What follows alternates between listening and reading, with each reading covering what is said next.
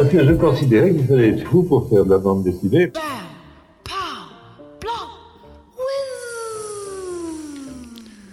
Salut à toutes, salut à tous et bienvenue dans la case en plus, l'émission BD de Radio Campus. Euh, on est là jusqu'à 15h pour parler bande dessinée et on a un programme extrêmement chargé euh, parce que ben, vous devez faire vos courses de Noël, vous êtes sûrement encore en train de courir et euh, vous cherchez des bonnes bandes dessinées. Donc on aura un coup de cœur avec La Bête.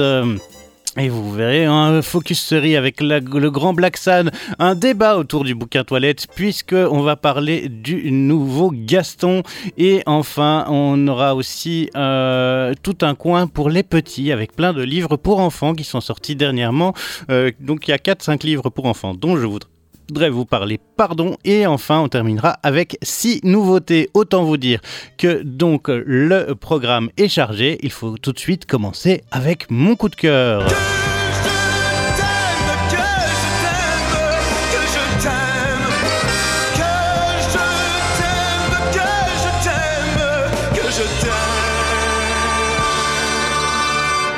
Et qu'est-ce que j'ai aimé ça? La bête, la bête de Franck P. et Zidrou. Euh, deuxième tome, euh, ça complète le, diptyque incroyable. Vraiment, c'est fou, fou, fou, fou, fou.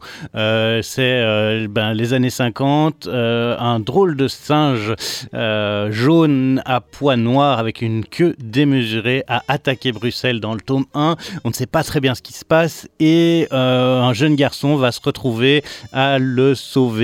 Euh, ce jeune garçon. Va se retrouver donc avec un marsupilami, puisque c'est bien de lui qu'il s'agit, mais un marsupilami version euh, très réaliste, euh, un marsupilami hyper là, hyper présent.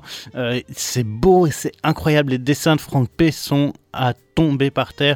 Régulièrement quand je le lisais bah, j'étais avec ma copine je t'as vu cette planche oh, et ça? Et là t'as vu et oh, oh ah c'est super super beau, c'est super drôle, c'est super touchant. Il y a des moments euh, qui vous arrachent le cœur, il y a des moments où on, a peur, il y a des moments où on rigole, euh, il y a tout.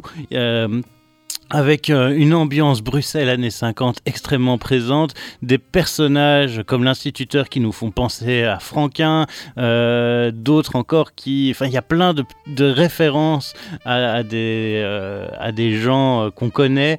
Enfin, c'est magique, c'est c'est tellement, tellement beau. Et euh, ben, bonne nouvelle, donc déjà l'histoire se termine en deux tomes. Et Franck P. et Zidrou sont euh, sur l'idée euh, d'en faire une série. Et donc d'avoir ce marsupilami, pas celui-là spécifiquement, hein, puisqu'ici c'est un marsupilami, mais donc d'autres marsupilamis de la même race à des époques différentes, avec des personnages différents, dans des mondes, dans des dans des paysages différents et donc ça donne quelque chose de, enfin une autre une autre idée, une autre euh, un autre balade et c'est euh, bah, c'est magnifique. Donc ça, ça fait plaisir. Euh, qu'est-ce qu'on peut dire d'autre? Eh bien que c'est sorti chez Dupuis et qu'il faut compter à peu près 28 euros par tome, mais vraiment, c'est des gros bouquins avec une édition très très belle, euh, une finition super chouette. Euh, on est quand même sur, des, euh, sur du, sauvage. Hein. On a beaucoup de pages, beaucoup de choses à lire. c'est très très complet. Euh, et c'est tellement, tellement bien. N'hésitez pas à aller lire La Bête, euh, tome 1 et 2 de Franck P. et Zidrou. Et nous, on va écouter eh ben, ce que Franck P. a à nous dire euh, de cet album. Et juste après ça, on se retrouve pour la série et on reste avec du très très lourd. C'est quoi la première BD sur laquelle vous avez flashé? Le, premier univers en BD qui m'a le plus frappé, c'était celui de Franquin. Euh, mais avant ça, j'avais lu euh, Tarzan, j'avais lu Prince Vaillant, euh, et plein de choses pour les mômes, Bob et Bobette, etc. Mais non, la claque véritable BD, c'était Franquin. Et puis après, la claque un peu plus adulte, c'était Giraud, Blueberry, La piste des Navajo. Voilà, quand c'est sorti, je crois que je l'ai connu par cœur en, en, trois semaines. Quoi. Et qu'est-ce qui vous a poussé à vous mettre au dessin?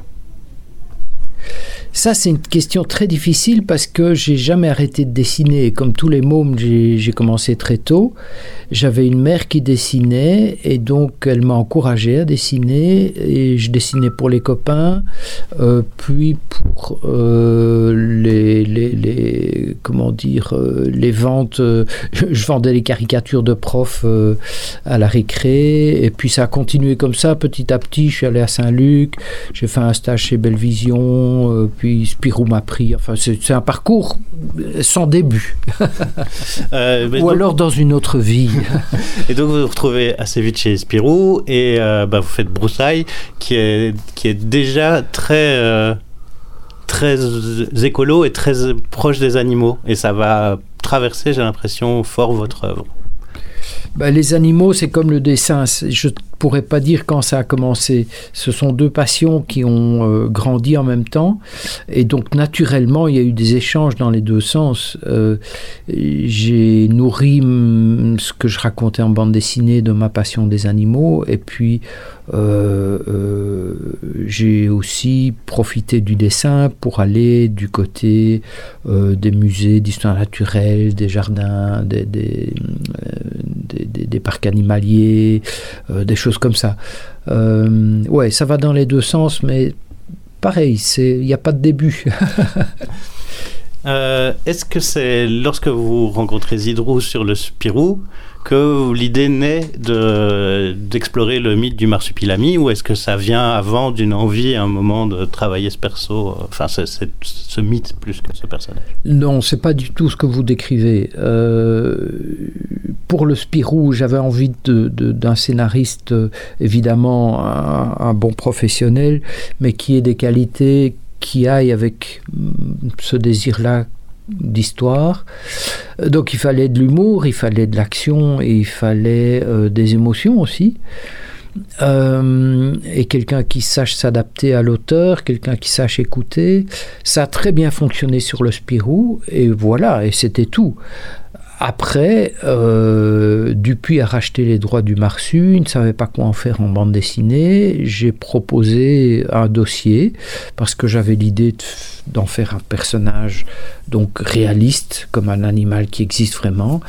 Et euh, ça a intéressé Dupuis. Encore fallait-il trouver un bon scénariste. Et j'ai repensé à Zidrou parce qu'il avait de nouveau les qualités, euh, pas exactement la même chose que Spirou, mais je savais que sur le Marsu, on s'entendrait bien. C'est comme ça que ça a démarré.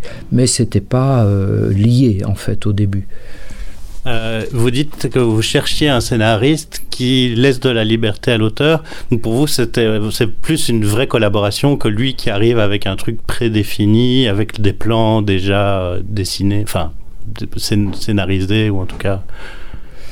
En fait, c'est les deux. Euh, au départ, euh, j'aime beaucoup qu'on échange, évidemment, qu'on soit sur la même longueur d'onde. On commence à bien se connaître aussi. ça aide, évidemment. Euh, et puis il y a des choses qui vont de soi. Euh, si je lui dis Marsu réaliste en 1955 à Bruxelles, euh, il y a beaucoup de choses qui sont dites déjà. Euh, ça a pris trois secondes et c'est euh, intense comme euh, données pour démarrer une histoire. Et, c'est un peu comme ça qu'on a fait. Donc on a plus parlé que trois secondes, mais à un certain moment, Zidrou sortir dans cette ère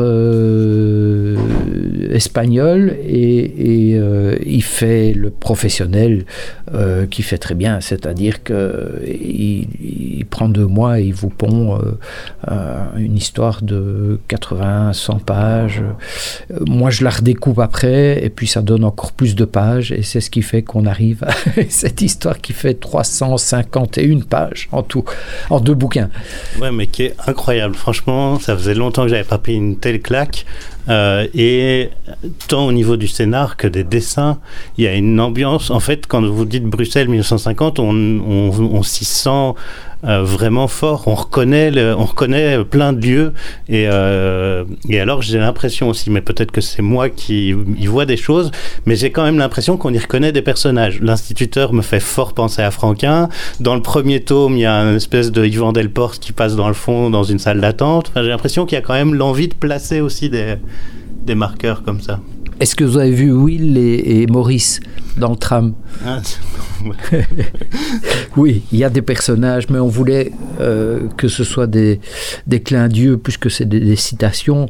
Franquin, il fallait qu'il soit quelque part dedans, mais euh, on n'en a pas fait un portrait. Il ne fait pas de la BD dans notre histoire. Mmh. C'est une sorte de métaphore de, de Franquin.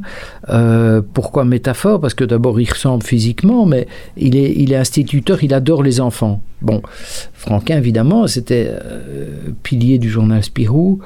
Euh, et puis, euh, il est bricoleur dans notre histoire. Dans la vie, il ne l'était pas du tout, mais Gaston l'était, forcément. Euh, et puis, il est, il est fasciné par le rire il veut capter le rire, les, ondes du rire, avec une sorte de grosse machine comme ça, les concentrer. Et Franquin, c'est ce qu'il faisait tout le temps. C'était une, machine à gag, quoi. On ne pouvait pas passer plus de trois minutes avec lui sans qu'il fasse un gag. C'était une obsession. Voilà, donc euh, c'est une, une parabole de Franquin. Euh, et sur la ville, est-ce que vous repartez de, vos souvenirs ou plutôt d'aller chercher des documents plus. Enfin, est-ce que c'est d'une précision Enfin, les, euh, les halles. Euh, les halles où elle vend le poisson, on reconnaît bien les halles du centre enfin, Saint-Géry, on dirait vraiment ça. Il y a toute la scène dans le deuxième, dans l'usine de tissu, où on sent l'amour de, de l'art nouveau, des, arrondis, des trucs... Enfin, je sais pas, je trouve ça tellement fou. Mais quand on fait 350 pages qui se passent à Bruxelles, euh, tout est bon. C'est-à-dire qu'il faut se documenter, il faut aller chercher ses souvenirs, il faut aller chercher des choses euh, euh, pas trop connues. J'ai passé beaucoup de temps au musée du tram, par exemple. et puis euh, il y a la rue Neuve, euh, qui, la rue Neuve de l'époque n'a rien à voir avec la rue Neuve d'aujourd'hui, évidemment. Euh, et puis il y a les, non seulement les, définitions des rues, des, endroits, mais il y a aussi l'atmosphère. et là, j'avais des souvenirs très précis que je voulais retranscrire. C'était un des enjeux pour moi de cette histoire. Mais euh, il y a aussi euh, des atmosphères, des, des, des, moyens de rendre ça euh, que j'ai été chercher chez des peintres, par exemple, qui n'étaient pas aussi clairs dans ma tête. Et j'ai dû nourrir ces choses-là. Bref, c'est un boulot. Euh, et, c'est un boulot de cœur aussi parce que replonger dans, les premières années de sa vie, euh, moi j'étais un echte bruxellaire, euh, bah, ça fait toujours quelque chose. et on espère que ça va faire le même quelque chose chez le lecteur, évidemment. C'est avec Broussailles, avec les baleines publiques, que j'avais compris que les choses les plus petits détails du quotidien, ça, peut être très puissant chez le lecteur parce que c'est quelque chose qu'on a en commun. Et c'est quelque chose qui permet de rentrer dans l'histoire, de se l'approprier, d'être à côté des personnages. Et c'est bien ce qu'on voulait ici aussi avec le Marsu. C'est plonger dans ces années 50 et, ne plus les lâcher jusqu'à jusqu'à la fin. quoi. Euh, une dernière question. Après euh, les deux tomes de la bête, Qu'est-ce que vous allez sortir? Vers où vous avez déjà des projets, des envies? Alors ouais, on est euh, le tome 2 a, vraiment bien fonctionné euh, entre nous et avec l'éditeur, on va dire. Et au moment où sort ce tome 2 euh, dans les librairies, on sait déjà qu'on va faire un tome 3, non pas une suite de ces deux albums, mais La Bête, ça va devenir une série. Et le 3, le 4, le 5, ce seront chaque fois des histoires avec un marsupilami, puisque désormais l'espèce existe, elle, vit en Amérique du Sud, et, il est tout à fait logique que à un moment ou un autre dans l'histoire des hommes, il y a des, des, spécimens du marsupilami qui débarquent.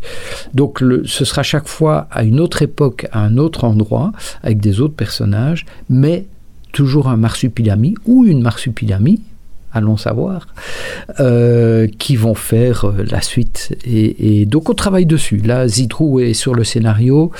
Euh, moi, j'attends pour mettre en route mes dessins et me documenter sur ce qu'il faudra, parce que là, c'est une toute autre ambiance et toute autre comment dire ville, pays, etc. et entre-temps, j'écris un scénario de mon côté, en solitaire euh, et qui, sera, qui sortira chez Dargo. Mais euh, c'est un peu trop tôt pour parler du contenu. Voilà, c'était donc l'interview de Franck P à propos du Marsupilami, en tout cas à propos de la bête. On a hâte de découvrir la suite. Et pour nous, la suite, c'est quoi? Eh bien, il s'agit de série. Et donc, qui dit série dit. Je suis quasiment sûr que nous avons affaire à un serial killer. Et oui, un serial killer, et il s'agit de Black Sad. Euh, je vous ai déjà parlé de cette série incroyable. Black Sad qui a été euh, scénarisé par Juan Diez Canales et dessiné par euh, Juano Guardino. Euh, début des années 90, ces deux passionnés de bande dessinée vont créer un, personnage. D'abord Juan Diez Canales qui est lui-même dessinateur et Juano va voir ça et va se dire ouais il y a peut-être moyen d'en faire chose. Ils vont faire le tour des éditeurs fin des années 90 pour que finalement, en 2000, euh, Dargo leur publie leur premier euh, Black Sad, quelque part entre les ombres. Et donc, c'est vraiment de l'adaptation de romans noirs et de films noirs des années 50, mais dans une version anthropomorphe avec Black Sad, le chat noir euh, qui existe enfin qui est détective privé et qui donc en tant que chat noir a évidemment plein de problèmes euh, et se retrouve au milieu d'un paquet d'emmerdes puisque c'est un chat noir. Il y a eu plein de tomes différents et celui, les derniers qui vient de sortir, donc le euh, alors tout tombe seconde partie et le septième tome et c'est donc une seconde partie du euh, alors tout tombe première partie. On a donc affaire à un diptyque pour le tome 6 euh, et 7, un diptyque euh, qui se passe principalement à New York, même s'il l'appelle ici New Angoulême. et donc John Blacksad doit mener une enquête euh, sur des financements obscurs entre euh, les mafias de la construction du métro dans les entrailles euh, de la ville, mais aussi des hommes d'affaires véreux et la disparition d'actrices qui jouent dans, du théâtre dans Central Park.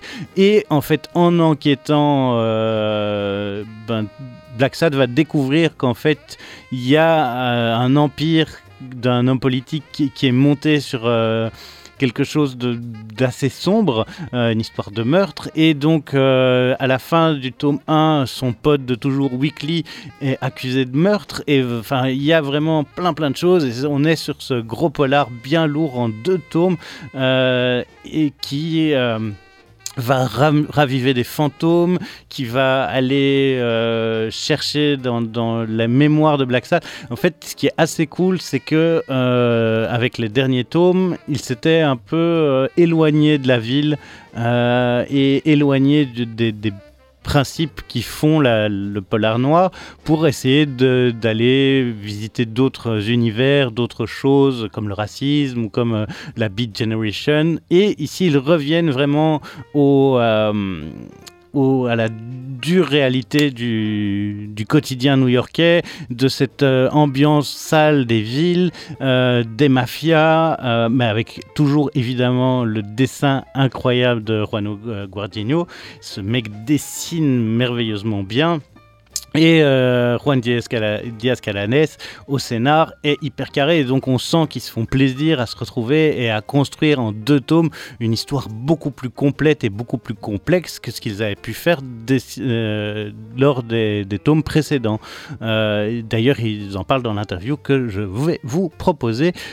juste avant d'écouter l'interview des deux auteurs, je vous rappelle que cette série est sortie chez Dargo, que ça coûte 17 euros, que pour celui-ci, alors tout tombe, il faut lire les deux parties, hein, la première partie et la seconde partie, mais que vous pouvez évidemment attaquer Black Sad sans avoir lu les cinq précédents tomes, même si c'est quand même toujours mieux de commencer la série du début, parce que en plus c'est une série incroyable. Et nous, on écoute Juan Diaz Canales et Juano Guardino nous parler de Alors tout tombe de Black Sad. C'est quoi la première BD sur laquelle vous avez flashé? Pas la première BD sur laquelle j'ai euh, que j'ai lu, mais sur laquelle j'ai flashé dans le sens où j'ai pris une claque, c'était Astérix. C'était le Tour de Gaulle. On l'a offert, pas à moi, même pas à moi, à mon frère pour sa communion. Mais voilà, je crois qu'il a jamais mis les mains dessus. je l'ai, je l'ai accaparé jusqu'à aujourd'hui. Je l'ai, je l'ai toujours chez moi. Il est en, en lambeaux, mais, mais voilà, ça m'avait, ça m'avait vachement impressionné. Pour moi, c'est un peu pareil parce que c'est vrai que les hum, que les astérisques à cette époque-là, c'était les cadeaux. Alors, euh, j'ai gardé comme des, des, objets précieux, euh, Astérix et Cléopâtre, et le jeu, le olympique. Hein. Et, mais sinon, il y a un autre déclic que je me souviens, c'est un peu plus tard, et c'est ça qui m'a donné l'envie de, de, faire de la BD, et c'est les histoires courtes de, de Corto Maltese. C'est la, découverte de, de, la BD adulte, on, on peut dire, et, et notamment les éthiopiques. Ça fait quoi du coup d'avoir flashé sur Corto Maltese et de le scénariser euh, maintenant? Ben, tu peux imaginer, c'est, c'est une espèce de, ouais, de, de rêve. C'est, il, il, y a un côté irréel sur, sur le fait de, que finalement j'ai devenu le, le scénariste de, de Corto Maltese. Mais je connais toutes ces histoires, des mémoires. Donc, euh, si jamais il y a un, un, un BD, que, un, personnage de BD que j'aurais voulu, voulu reprendre, c'était, c'était Corto Maltese. Euh, pour revenir à Black Sad, vous avez mis beaucoup de temps à sortir ce diptyque. Euh, bah, vous avez eu tous les deux des choses, euh, les uns d'un côté et les cortos de l'autre. Euh, Qu'est-ce qui vous a redonné envie de revenir à Black Sad et en plus vraiment dans un album qui est très ancré dans la ville, contrairement au précédent? Rien. On a, rien nous a redonné l'envie. On a toujours envie de revenir à Black Sad. On part sur d'autres projets parce que voilà, ça, ça nous aère l'esprit, ça permet de collaborer avec d'autres, d'autres auteurs formidables. Euh, ça nous enrichit, ça nous amuse.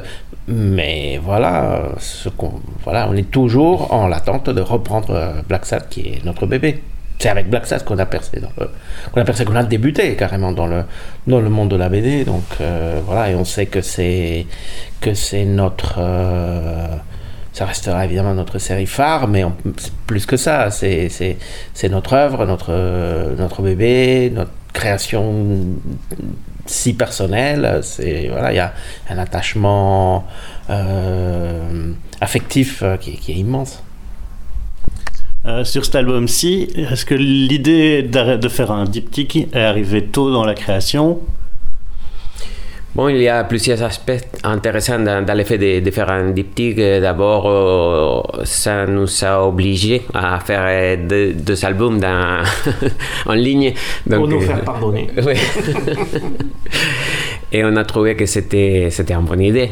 Et, mais puis, il y a surtout la la question de l'espace. Euh, on, était parfois un peu limité euh, dans les formats des de 54 planches. Euh, et voilà, on s'est dit pourquoi pas essayer de développer une histoire plus longue dans une bonne centaine de, planches.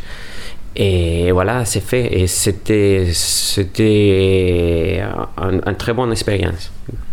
Ben, ça permet d'aller plus profondément dans l'histoire. Comme je disais, c'est une histoire qui se recentre aussi très fort sur la ville. -hmm. euh, c'est presque un personnage à, à, part entière. Ce New York, enfin, même si c'est nouveau Angoulême, on sent bien que c'est New York. euh, Est-ce que c'était une envie d'aller, euh, de revenir justement à la ville? Justement, c'était pas seulement à la ville, à la ville de New York, mais, mais surtout à, aux racines de la série ça veut dire euh, raconter à, nouveau un, polar euh, euh, dans, les codes de, qu'on attend, plus urbaines, et qui nous donne la, possibilité de de, voir Black Sad en, en train de, de, mener une enquête dans son propre bureau avec les, les commissaires de police euh, Smirnov, avec bon, toutes ces, la, la possibilité d'être de, de, parmi les, la société la plus élevée et les, les basses fonds, bref, tout ça qu'on attend est très, que c'est très habituel dans les, dans les genres, dans les genres de, de noir. Euh, bon, c'était l'occasion parfaite. Euh, il y a dans, le, dans cet album-ci, il y a aussi tout un jeu à un moment sur les styles graphiques. On découvre des peintures, vous vous êtes amusé à, à imiter d'autres styles de peinture que le vôtre. Est-ce que c'est un jeu qui vous amuse? C'était amusant, c'était c'était un défi aussi, mais surtout c'était voilà une, façon de, de, de, séparer euh, un moment où on raconte une histoire, euh, des fameux, de fameux flashbacks, euh, en, traitant les, les, les, images, en traitant, ce, en traitant ce passage avec un style très très différent qui coupe avec le, avec le reste. Et là, c'était une super idée de Juan de faire en sorte que, que voilà, c'est raconté par les images qu'a peinte euh, le personnage de Dill avec sa bouche, puisqu'il est, il est immobilisé dans son, dans son horrible poumon d'acier. Euh, comment est-ce que vous choisissez les, euh, les animaux qui, par rapport au caractère qu'ils ont? Est-ce que c'est réfléchi, j'imagine, réfléchi à l'avance? Qui choisit? Est-ce que c'est des longues discussions entre vous? Non, en général, il n'y a pas besoin de beaucoup discuter sur, euh, sur les rôles. C'est déjà planifié depuis les, les, scénarios. ça veut dire qu'en même temps que qui écrit l'histoire, euh, j'imagine euh, la plupart du casting animalier.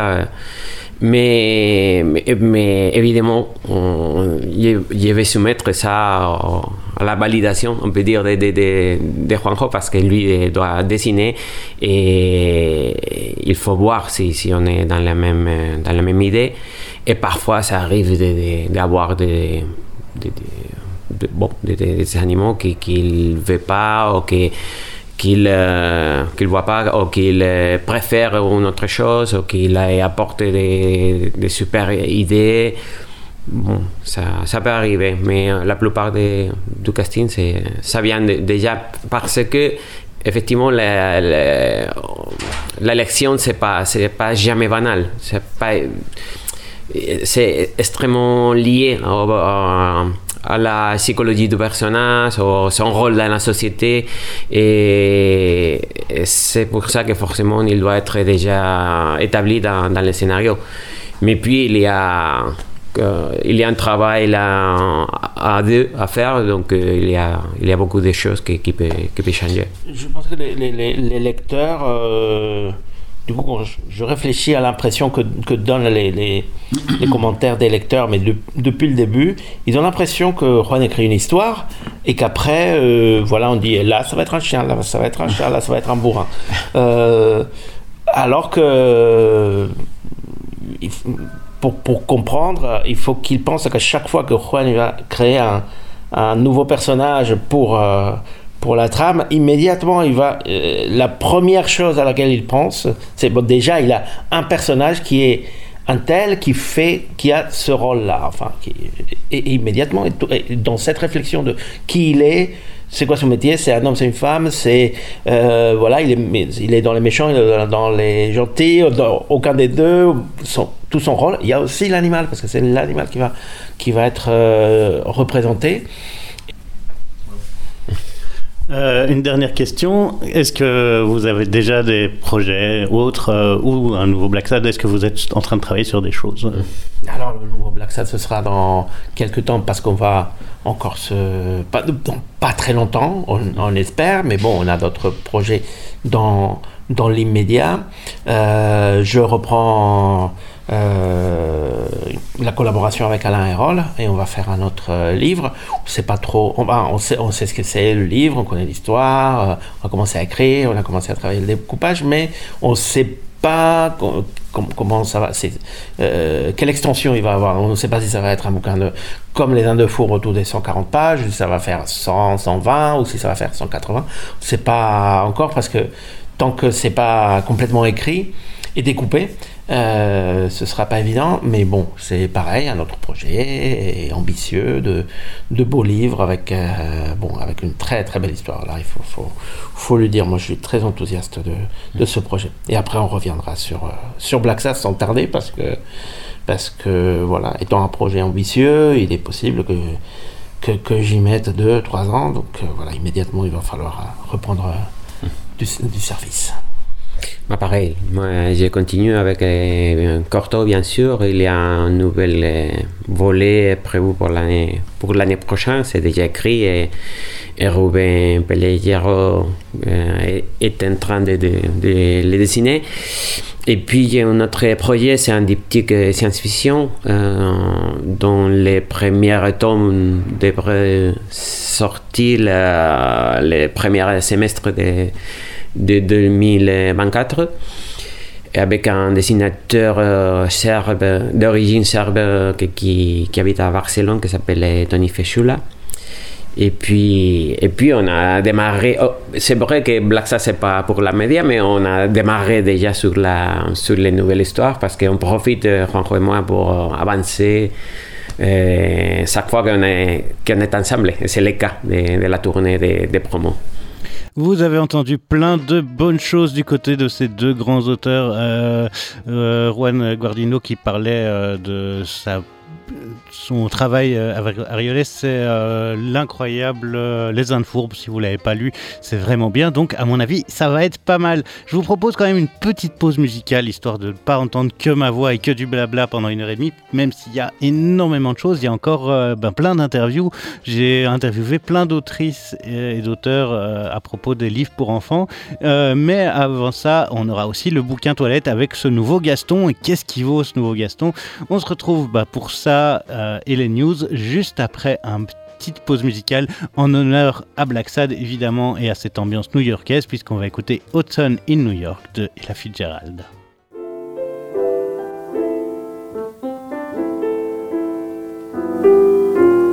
Autumn in New York.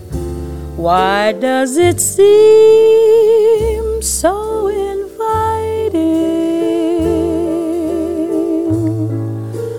Autumn in New York. It spells the thrill of first nighting.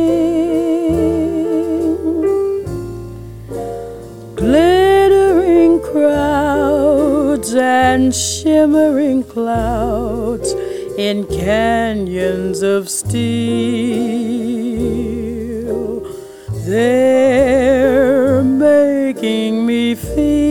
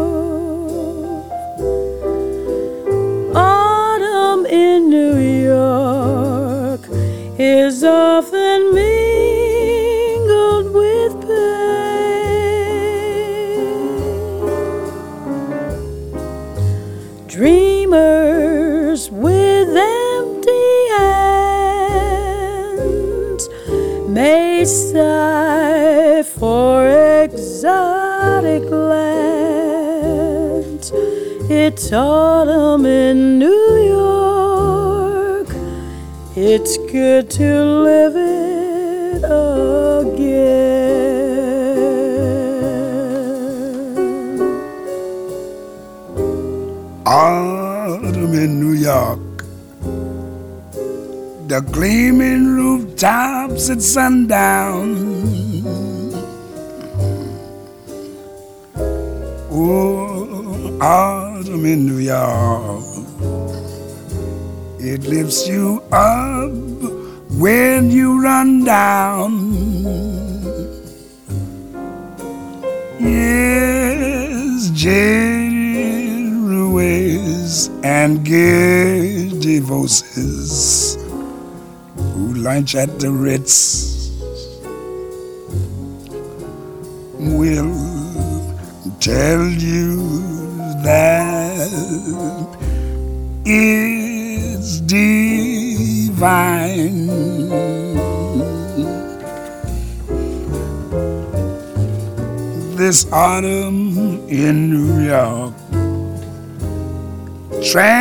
transforms the slums into Mayfair. Oh, autumn in New York, you'll need no castles in Spain. Yes, lovers that bless the dark Oh, on the benches in Central Park. Great autumn in New York. It's good to live it again.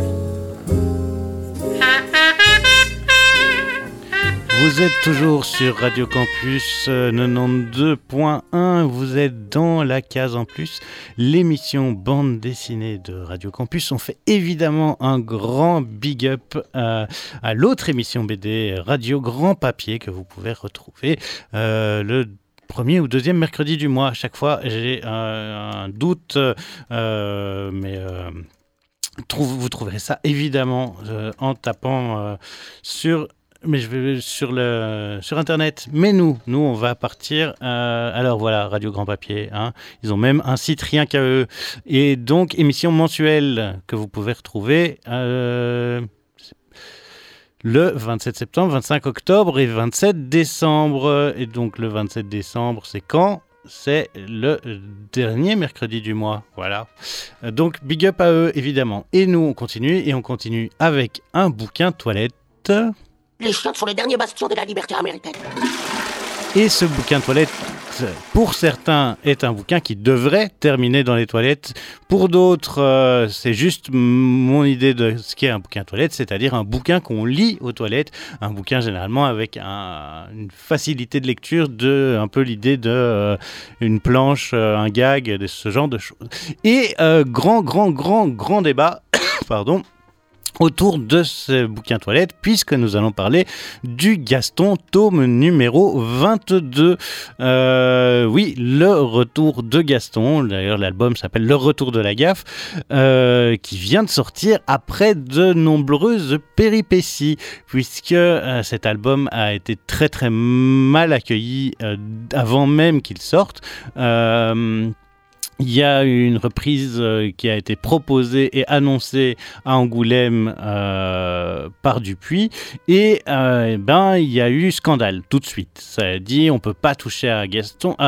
Gaston, Euh, Franquin a toujours dit qu'il n'en voulait pas.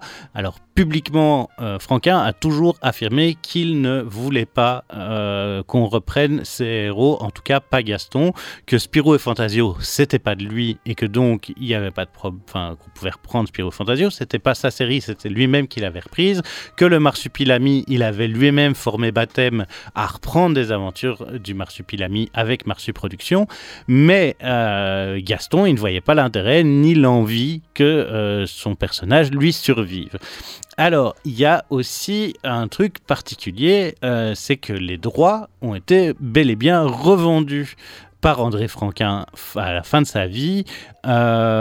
Donc tout Marsu Productions a été revendu à une euh, société qui a été rachetée par plusieurs personnes et euh, dont Dupuis a finalement réussi à récupérer les droits en 2013. Euh, ce, quand Dupuis annonce euh, en 2022 qu'il y a un nouveau euh, Gaston qui arrive et que les premiers gags seront publiés dans Spirou, la fille de Franquin, Isabelle Franquin, saisit le tribunal en, euh, en mars 2022 et dit qu'elle refuse parce que en fait euh, il y a euh, un- une histoire de plagiat, que c'est mal utilisé, qu'on n'a pas le droit de toucher. Donc s'ensuit euh, une longue euh, une longue bataille juridique. Finalement, euh, l'album pourra sortir uniquement si Isabelle Franquin le lit et donne son accord. Mais est-ce qu'elle a vraiment le choix? On n'en sait rien. Et l'album sort maintenant. ben, il est sorti il y a deux mois, quoi. Un mois et demi, deux mois. Alors, peu importe, en vrai, c'est cette polémique. Parce que euh, maintenant, c'est trop tard. Je veux dire, euh, moi, je trouve que c'était pas nécessaire. Mon avis à moi, c'est qu'en effet, s'il a clamé de son vivant qu'il ne voulait pas qu'on reprenne son personnage, qu'on ait les droits ou pas, en fait, on laisse le personnage tranquille. Euh, et euh, Dupuis n'aurait pas, pour moi, dû euh, faire un Gaston. Mais Gaston, voilà, ils ont les droits, ils l'ont fait. Ce qui est pas mal, c'est qu'ils l'ont bien fait. Et ils ont confié ça à Delaf, qui est un auteur qui est extrêmement, extrêmement fan euh, de Franquin, qui est euh, maquettiste, storyboarder, qui a travaillé chez Spirou sur la série Les Nombrils, euh, qui va scanner beaucoup du travail de Franquin et va l'étudier en profondeur et va vraiment refaire un Gaston à la manière de Franquin. Donc il, a- efface complètement son style pour donner euh, quelque chose de euh, tout à fait du style de Franquin et dans l'univers on est aussi complètement dans cet univers euh, de Franquin. L'univers de Gaston n'est pas n'est pas modernisé. euh, on y retrouve les mêmes problématiques et les mêmes personnages que soit Mademoiselle Jeanne, Monsieur de Mesmaker, Prunelle, euh, la Lontarin, le même genre de gag. Il n'y a pas de Wi-Fi qui apparaissent bizarrement, il n'y a pas de téléphone portable, euh, il y a des petits jeux euh, de mots qui vont faire le lien avec les téléphones portables. Par exemple, dans un des premiers gags, euh, Gaston invente un téléphone soi-disant portable, mais c'est-à-dire un truc avec des fils extrêmement longs et des...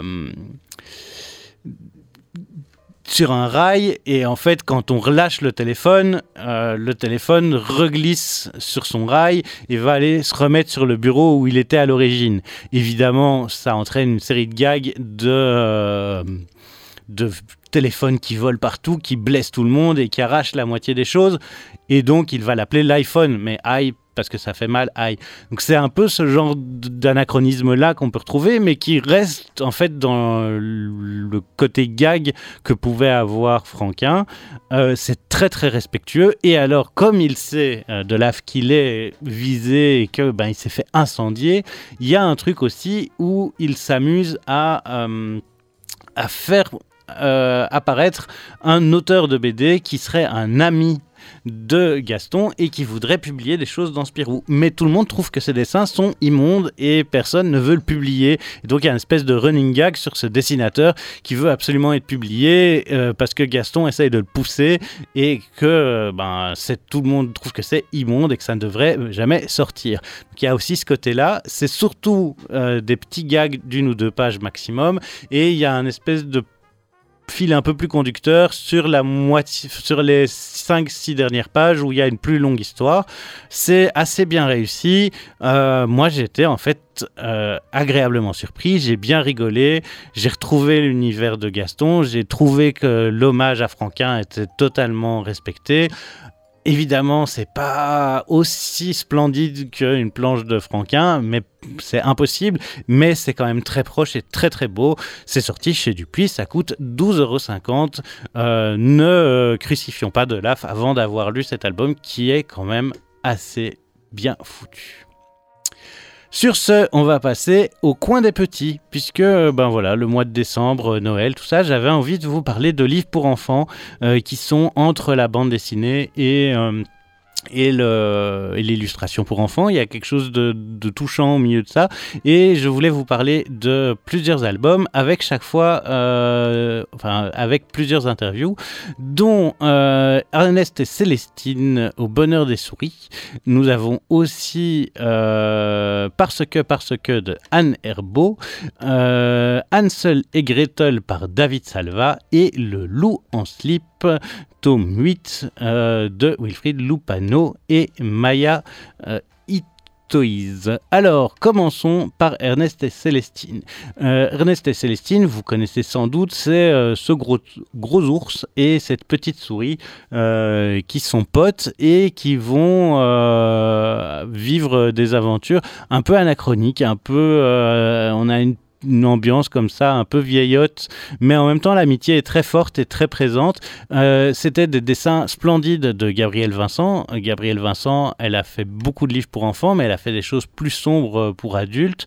Euh, je pense par exemple à L'œuf euh, ou Un chien, qui sont vraiment magnifiques au niveau du dessin et beaucoup plus tristes au niveau du scénario. Mais elle est surtout l'investigatrice de cette série bah, Ernest et Célestine, qu'elle a menée durant euh, toute sa vie euh, et euh, elle va décéder en j'ai je vais essayer de retrouver ça. Donc elle est née en 28 et elle est décédée, je pense, en 81, mais je suis pas sûr de mon coup. Et donc, comme c'est pas marqué dans la bio chez Casterman, on va aller vérifier chez. Euh, non, elle décède en 2000 à l'âge de 72 ans. Euh, et euh, eh bien, Gabriel Vincent dessine extrêmement bien. Ici, pour ce Ernest et Célestine au bonheur des souris, ils ont repris des dessins de Gabriel Vincent pour la plupart. Ils ont créé un nouveau personnage qui est un professeur de bonne manière qui euh, va euh, être euh, présent dans l'histoire qui a été créée à la manière de par un auteur. Je trouve d'ailleurs, ou une autrice, c'est assez dommage que son que ne soit pas là. Et c'est Astrid Debord qui est spécialisée en enfin qui fait des livres pour enfants et du récit pour enfants, qui s'est attaqué ici au récit d'Ernest et Célestine. Et en fait, Ernest et Célestine vont se disputer et se rabibocher au travers d'une histoire et de lettres.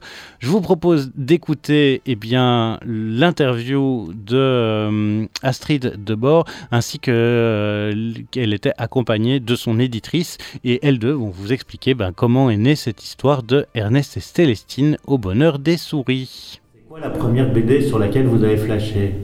Moi, je me souviens quand j'étais jeune, euh, ado, jeune adulte, et que je me souviens de la fièvre du Orbicande. Et c'était déjà Casterman, mais c'est le hasard. Voilà. Mais c'est, ça date. Et je me rappelle très bien album. Ouais, ouais. Après. Euh... Ah, si, il y a Maus quand même, bien sûr. Maus, c'était une claque dans ma vie. Ouais, ouais tout à fait. Maus, bien sûr. Ouais. Et les Squeaton Peters aussi, quand même, je les ai découverts aussi chez Casterman. Mais il y en a plein en fait, c'est pour ça que non, on ne peut pas dire une. euh, et comment on passe de lectrice à autrice? Eh bien, me concernant, ça a été à petits pas et tout dans des petits chaussons. Donc j'ai commencé parce que j'avais fait des études de philo. Alors un éditeur m'a demandé euh, d'écrire un documentaire sur les guerres de religion, l'histoire des religions, parce que c'était un peu en lien, un peu lointain, mais enfin un peu en lien avec mes études.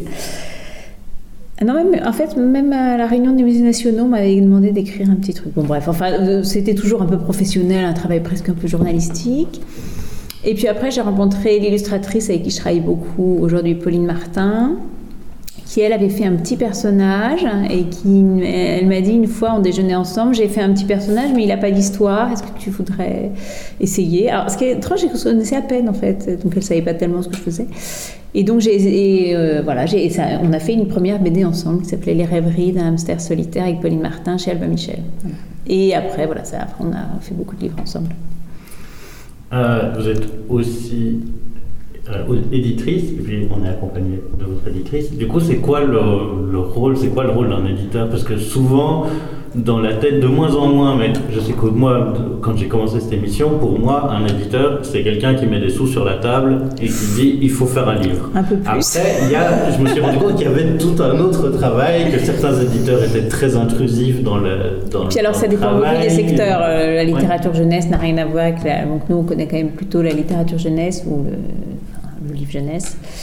Euh, alors là, en particulier sur ce, cette aventure d'Ernest et Célestine, s'il n'y avait pas eu l'éditeur, il n'y aurait jamais eu ce livre, puisque tout est à l'origine, c'est pas du tout mon idée initialement, c'est l'idée de Céline. Ça, c'est vraiment le rôle d'un éditeur. Là, là, en l'occurrence, en ce qui concerne l'univers d'Ernest et Célestine, on a la chance chez Casterman d'avoir cet univers magnifique euh, dont on a la responsabilité euh, pour le, faire vivre. Et le faire vivre, on peut le faire en faisant des nouvelles éditions des anciens albums, mais on peut aussi réfléchir à qu'est-ce qui est pertinent pour les enfants d'aujourd'hui euh, et qui peut faire en sorte que l'univers soit plus connu et là, en l'occurrence, c'est la résonance entre l'univers de Gabriel Vincent et celui d'Astrid Desbordes, dont je connaissais les livres, qui a fait germer cette idée d'une possible rencontre entre elles deux. Euh, je pense qu'on n'aurait jamais fait ce livre avec quelqu'un d'autre qu'Astrid. C'est vraiment parce que c'était elle, parce que c'était eux, on va dire. Euh, euh, quelque chose dans son écriture de l'ordre de de la délicatesse d'une forme de tendresse jamais mièvre, de d'un humour qui est là mais qui est très subtil, euh, d'une forme de de fantaisie, on va dire aussi euh, très présente, de et puis une façon de pas trop en dire, enfin d'en suggérer plus que d'en dire. Et ça, je trouvais que c'était très Astrid et très Gabriel Vincent. Et du coup, j'ai proposé à Astrid, et là je trouve que c'est vraiment le rôle de l'éditeur, de- de- d'avoir ce genre d'initiative. euh, les sous, ça vient bien plus tard. Il faut déjà qu'on soit très, euh, très d'accord, en fait. Et, euh, et sachant qu'Astrid était fan de- d'Ernest et Célestine, qui était le deuxième point de départ indispensable, euh, ça pouvait faire émerger l'idée d'un truc qui n'aurait eu aucune existence sinon d'une forme de nouvelle histoire d'Ernest et Célestine qui ne prétendait pas pour autant être la suite des, des histoires d'Ernest et Célestine de Gabriel Vincent, mais tout autre chose, avec une vraie autrice et avec l'univers d'Ernest et Célestine.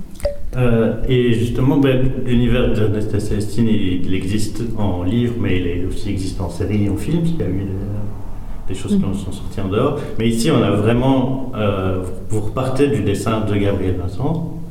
Euh, ça s'est créé comment? Est-ce que vous êtes parti des, des dessins pour inventer une histoire? Est-ce que. Non, justement, je connaissais bien les livres parce que, comme lectrice, enfin, je connaissais bien les livres, mais je connaissais pas aussi bien les livres. Je pense que beaucoup, beaucoup de gens, notamment en Belgique, je les connaissais comme une lectrice qui adore cet univers et qui est vraiment en admiration devant le style, le dessin, les histoires, l'angle, la subtilité de tout ça. Mais donc, bref, quand je me suis mise à écrire l'histoire, enfin, j'ai accepté la proposition de Céline. Enfin, je lui ai dit, on essaie, si ça marche pas, on ne fait pas, c'est pas grave.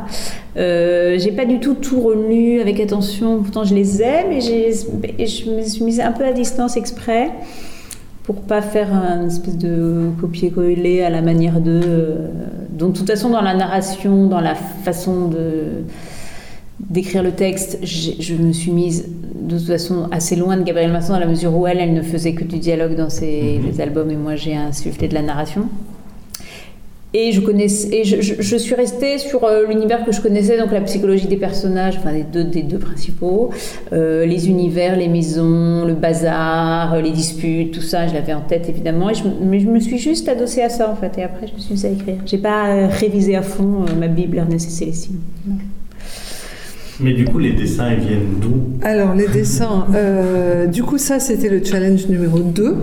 Euh, c'était une fois qu'on avait une histoire et le premier jet d'Astrid était hyper convaincant. Donc, euh, on a, là, pour le coup, mon métier d'éditrice a assez peu été pratiqué parce que j'ai eu quasiment rien à dire sur le texte. Donc, euh, normalement, c'est là qu'on travaille vraiment, mais là, euh, c'était d'emblée génial.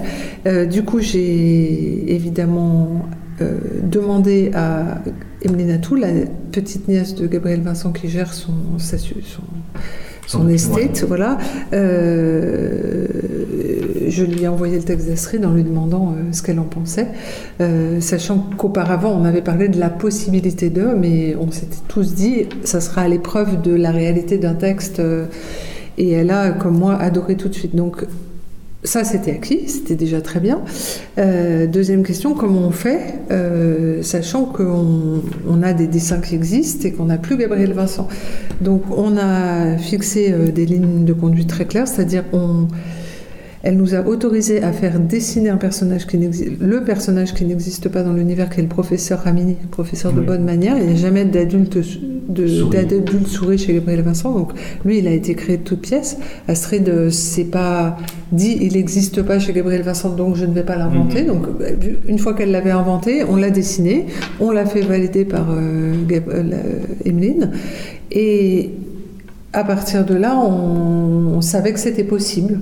Donc, il y a eu des petites retouches, de, essentiellement de décor. Dans le, on a pris un peu partout dans l'œuvre de Gabriel Vincent. Donc, il y a eu un gros travail de, De redécoupage voilà, de, sources pour euh, qu'est-ce qu'on peut prendre pour ça, qu'est-ce qu'on peut prendre pour ça, là où on n'a rien, comment on fait, euh, est-ce qu'on peut prendre les personnages et faire un autre. Et on, a demandé à une illustratrice qui s'appelle Marie Flusin de redessiner certains décors. Euh, voilà, et, et là on, on a relevé le deuxième défi qui était que ça tienne aussi au niveau du dessin. Et on a signalé au début ceux auxquels on avait, euh, sur lesquels il y avait eu une intervention euh, postérieure à- aux dessins initiaux de, originaux de Gabriel Vincent. Euh, dans cette histoire, il y a aussi euh, un, un truc qui est, où tu disais, nous, enfin, je vais te tutoyer. Oui, oui, voilà. tu as bien raison. tu disais d'assez nouveau d'avoir un, un- un narrateur. Mhm. Et aussi, il y a une- un échange épistolaire qui est très Ouais. drôle et qui, euh, qui fait partie complète euh, de l'histoire. Ouais, parce que ça, j'ad- il y en a assez peu en littérature jeunesse, mais j'aime beaucoup les romans épistolaires. Il y en a plus en littérature adulte. Il y a un livre jeunesse quand même que j'adore, qui est Les Lettres de l'écureuil à la fourmi de Tunteligen, euh, qui est uniquement des lettres. Et euh, c'est une merveille, je trouve. Enfin bon, donc j'aime cette forme. Je voulais en mettre un peu, pas tout. je- Ça m'a traversé l'esprit de faire un- uniquement une histoire épistolaire, puis ça n'aurait pas fonctionné, je pense. Euh, mais j'aime bien parce qu'on dit toujours complètement autre chose dans les lettres que ce qu'on dit à l'oral, que ce que le narrateur raconte. C'était aussi une. Ouais, donc c'était. Donc j'en ai mis, je sais pas combien il y en a, 4, 3, 4, 5 peut-être, je sais pas. Mais. Cinq, 5, six, au moins. ouais, peut-être. Ça c'était ouais, ça c'était une envie initiale. mais Je, je sais pas comment, mais j'ai envie de mettre des lettres dans des lettres entre eux dans, cette, dans ce livre. Est-ce que ça vous a donné envie d'en faire d'autres? Est-ce que c'est le projet? Ou est-ce que c'était un one-shot à voir euh, plutôt un one shot. hein, on n'a pas du tout conçu comme un début de quoi que ce soit. On s'est dit que c'était une expérience. Pour moi, un hommage à ce travail de- que j'adore. euh, pour On une expérience. déjà- oui, on voilà, est déjà très très content de Ouais. celui-là. On, On verra. On n'a pas du tout pensé à Non, la on suite. Peut-être que c'est ça, c'est pas du tout éditorial de pas penser à la suite. Rien, mais euh, en tout cas, c'était vraiment voulu comme un- une rencontre singulière entre deux autrices euh, singulières aussi. C'était donc euh, l'interview de Astrid euh, Desbordes et euh, de sa, son éditrice au propos de Ernest et Célestine au bonheur des souris. On continue à parler enfant avec Anne Herbeau qui vient de sortir l'album Parce que, parce que, parce que qui raconte l'histoire d'un chat qui se promène euh, et euh, qui euh, va avoir un... Il y a quelque chose de particulier chez ce chat et chez les personnages qui l'entourent.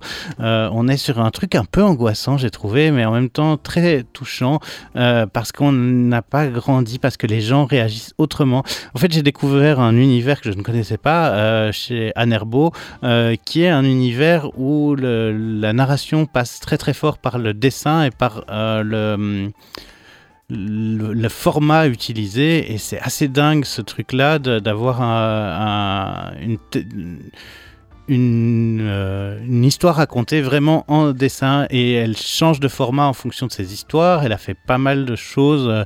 Et donc, euh, moi, le dernier que j'ai lu, c'est Dagobert ou Mamatrouchka. Euh, J'en ai lu un autre aussi qui s'appelle Il va pleuvoir. Elle a fait beaucoup, beaucoup de choses. C'est parfois pour les petits et parfois pour les tout petits.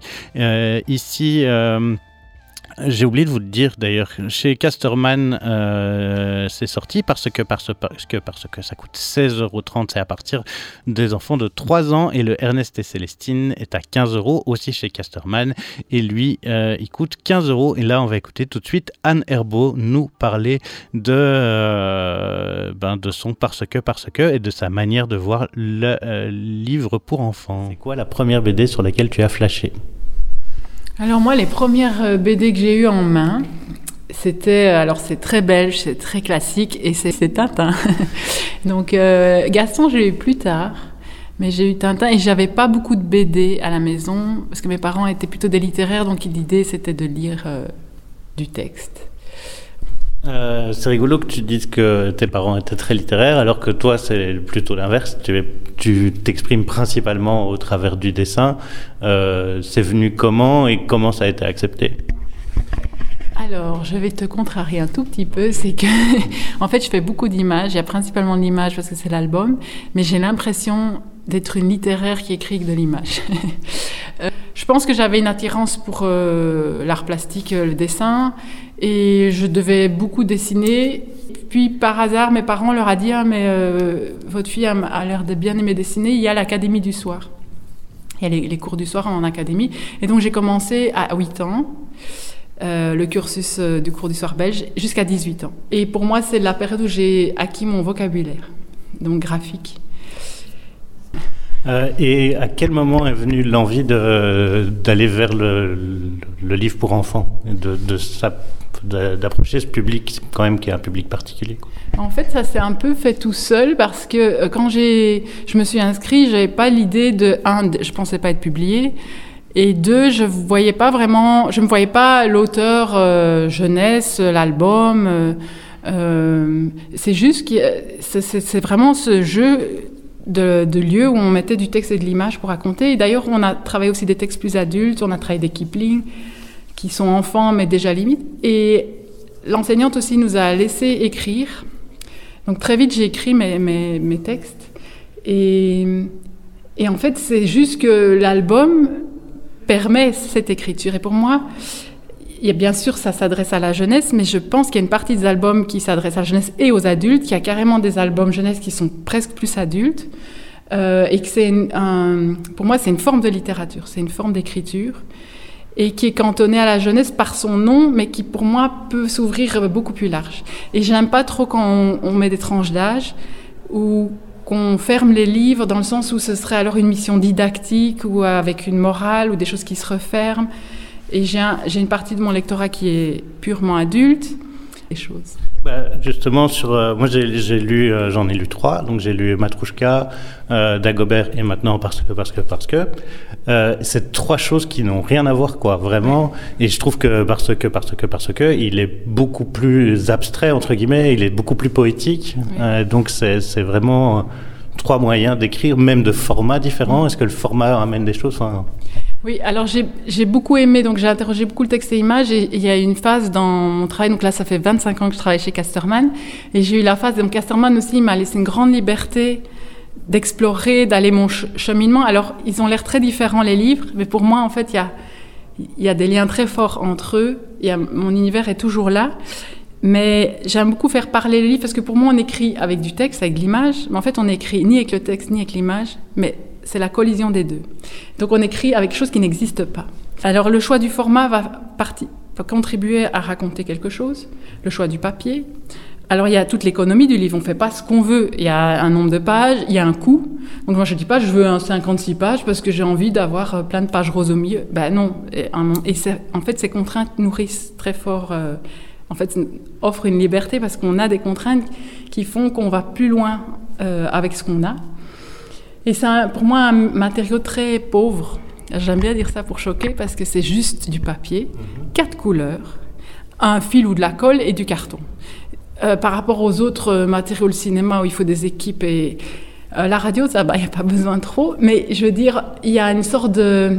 En fait, ça offre une, une énorme liberté de par sa pauvreté. Parce que quand on écrit des choses plus poétiques, il y a le plaisir de la langue et j'ai toujours peur un peu de d'avoir de partir dans une sorte d'esthétique savoureuse et de me faire plaisir à moi et d'oublier le lecteur. Et je trouve que régulièrement, il faut se remettre en danger, se, réinterroger pour en fait euh, rendre plus rugueux et pas être juste dans quelque chose de lisse ou de séduisant. Et donc c'est tout ça aussi, ces écritures-là qui, qui remettent les choses Euh, c'est rigolo, tu parles euh, d'un truc plus rugueux ou plus euh, peut-être dramatique, je sais pas. Et justement, dans Parce que, parce que, je sais pas pourquoi, mais j'ai l'impression qu'il y a quelque chose de mal, enfin, il y, a un- truc angoissant un peu, un truc. euh, ouais, c'est pas apaisé. Alors voilà, alors en fait c'est- quelque chose que je voulais très lumineux et très fort. Je voulais parler d'une sorte de beauté, mais ça parle d'une forme de problème de communication avec quelqu'un qui est différent. Alors ça peut être un handicap, ça peut être de l'au- de l'autisme, ça peut être de l'hypersensibilité, mais il y a quelque chose, euh, donc il, il parle de sa sœur et qui a des herbes folles dans sa tête et qui de temps en temps crie, de temps en temps boude. Je voulais justement pas enfermer sur une thématique. euh, ça peut être plein de choses. Et pour moi, chacun d'entre nous a des herbes folles. On a tous un peu ça. Mais il y a ce, et c'est aussi la démesure de. En fait, ils sont, c'est des. Il y a une sorte de non-limite de, l'humain, c'est-à-dire que quand il, y a une sorte d'amour, mais tellement fort que c'est violent ou que c'est compliqué à, à gérer, qu'on n'arrive pas à comprendre ce que l'autre dit. Euh, et du coup, euh, d'abord, je voulais pas représenter de personne pour pas fermer, mais j'ai trouvé l'idée de suivre un chat. Et le chat, c'est un animal domestique est tout doux, qui ronronne, qui vient sur les genoux, mais quand le chat n'a plus envie d'être sur nos genoux, il part. Et c'est pour moi, c'était très fort cette image de domestique, qu'on a l'impression qu'on est tout proche, mais qui échappe, et que quand il ne veut plus, il ne veut plus. Euh, profondément libre euh, et un peu sauvage, Et- c'est-à-dire que ça reste un animal sauvage. Euh, et alors, je voulais aussi, je, voulais quelque chose, une couleur qui est à la fois belle et lumineuse, mais que tout le monde n'aime pas. Et j'ai pensé au jaune 100%. Euh, parce qu'en fait, il dérange. En fait, on se dit, c'est pas une vilaine couleur, c'est le soleil, c'est la lumière. Pastoureau, il a, il a analysé le jaune en disant, au Moyen Âge, toutes les couleurs avaient un positif un négatif. Et le jaune, malheureusement, l'or a été pris par euh, les églises et pour, comme quelque chose de prestigieux. Et donc, il restait que son côté négatif, maladie, euh, euh, quelque chose qui est désagréable, la félonie, etc. Et donc, voilà, ce jaune, il est là, historiquement, en Occident, le jaune, il est un petit peu dérangeant.